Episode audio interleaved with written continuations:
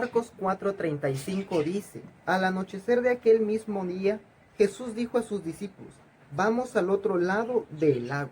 Ahora veamos lo que dice Marcos 5:1. Llegaron al otro lado del, del lago, a la tierra de Gerasa. ¿No es eso increíble? El verso 35 dice, pasemos al otro lado. El capítulo 5 y verso 1 dice, y llegaron al otro lado. Vaya, sería buenísimo si eso fuera todo, pero no.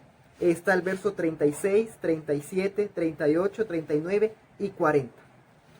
Ahora sí, dice, al anochecer de aquel mismo día Jesús dijo a sus discípulos, vamos al otro lado del lago. Ahora, ¿a cuántos de nosotros el Señor alguna vez nos ha dicho, pasa al otro lado? Es como decir, vamos a lidiar, a conquistar el problema.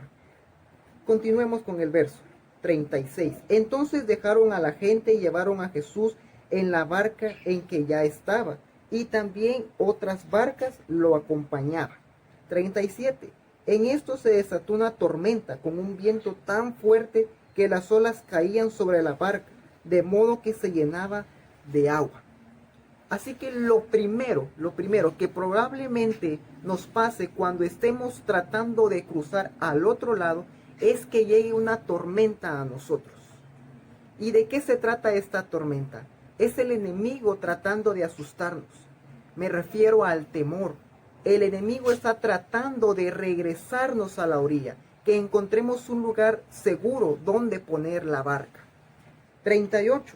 Pero Jesús se había dormido en la parte de atrás, apoyado sobre una almohada. Lo despertaron y le dijeron, Maestro, ¿no te importa que nos estemos hundiendo? Por favor, durmiendo. Jesús estaba durmiendo y yo tengo un problema. Dios, ¿dónde estás? Yo no, es, yo no te escucho, no te veo, no sé qué hacer. No me estás ayudando espera, ¿estás dormido? Pero la Biblia dice que Él nunca duerme. Entonces, ahora, Jesús estaba durmiendo porque Él estaba en un cuerpo físico, un cuerpo humano, y necesitaba descansar, necesitaba dormir.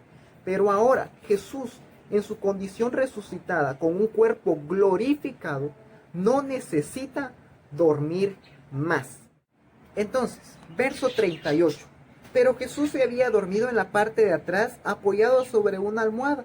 Lo despertaron y le dijeron, Maestro, ¿no te importa que nos estemos hundiendo? Dios, ¿acaso no me amas? ¿Acaso no te importo? Dios, si me amas, ¿por qué estás durmiendo? Verso 39.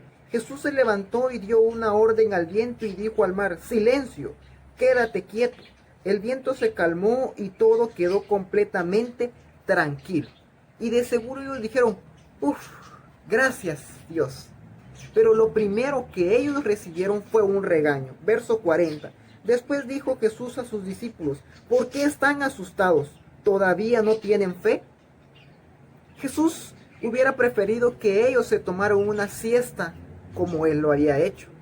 Él hubiera preferido que dijeran algo como, bueno, Jesús, tú estás actuando como que estás durmiendo pero tú sabes todo lo que está pasando en este momento. Tú tienes todo bajo control y todo, absolutamente todo va a salir bien y por ello no vamos a tener miedo.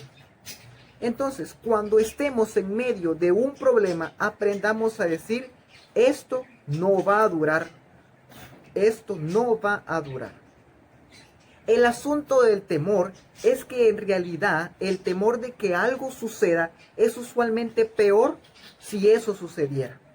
Porque cuando algo así pasa, hay una gracia que viene de Dios para conquistar y vencer esa tormenta, ese problema. Pero mientras estemos acá aterrorizados, llenos de miedo, con esto que quizás nunca pase, no hay gracia y lo único que tendremos es tormento, sufrimiento, ansiedad. Así que quiero que escuchen bien esto. Las tormentas de la vida nos golpearán, pero firme es la roca que nos sostendrá. Quiero leer lo que dice Salmos 18, Salmos 18, 1 y 2. Y dice, Tú, Señor, eres mi fuerza, yo te amo. Tú eres mi protector, mi lugar de refugio, mi libertador, mi Dios, la roca que me protege, mi escudo, el poder que me salva, mi más alto escondite. Así que Cristo Jesús es la roca sólida en la cual nosotros debemos de poner nuestra confianza y fe. Que cuando vengan los problemas, las tormentas, estemos seguros en nuestra, en nuestra barca, sabiendo que Cristo Jesús tiene todo bajo control. Y recordemos que somos más que vencedores gracias a Él que nos ama. Dios les bendiga.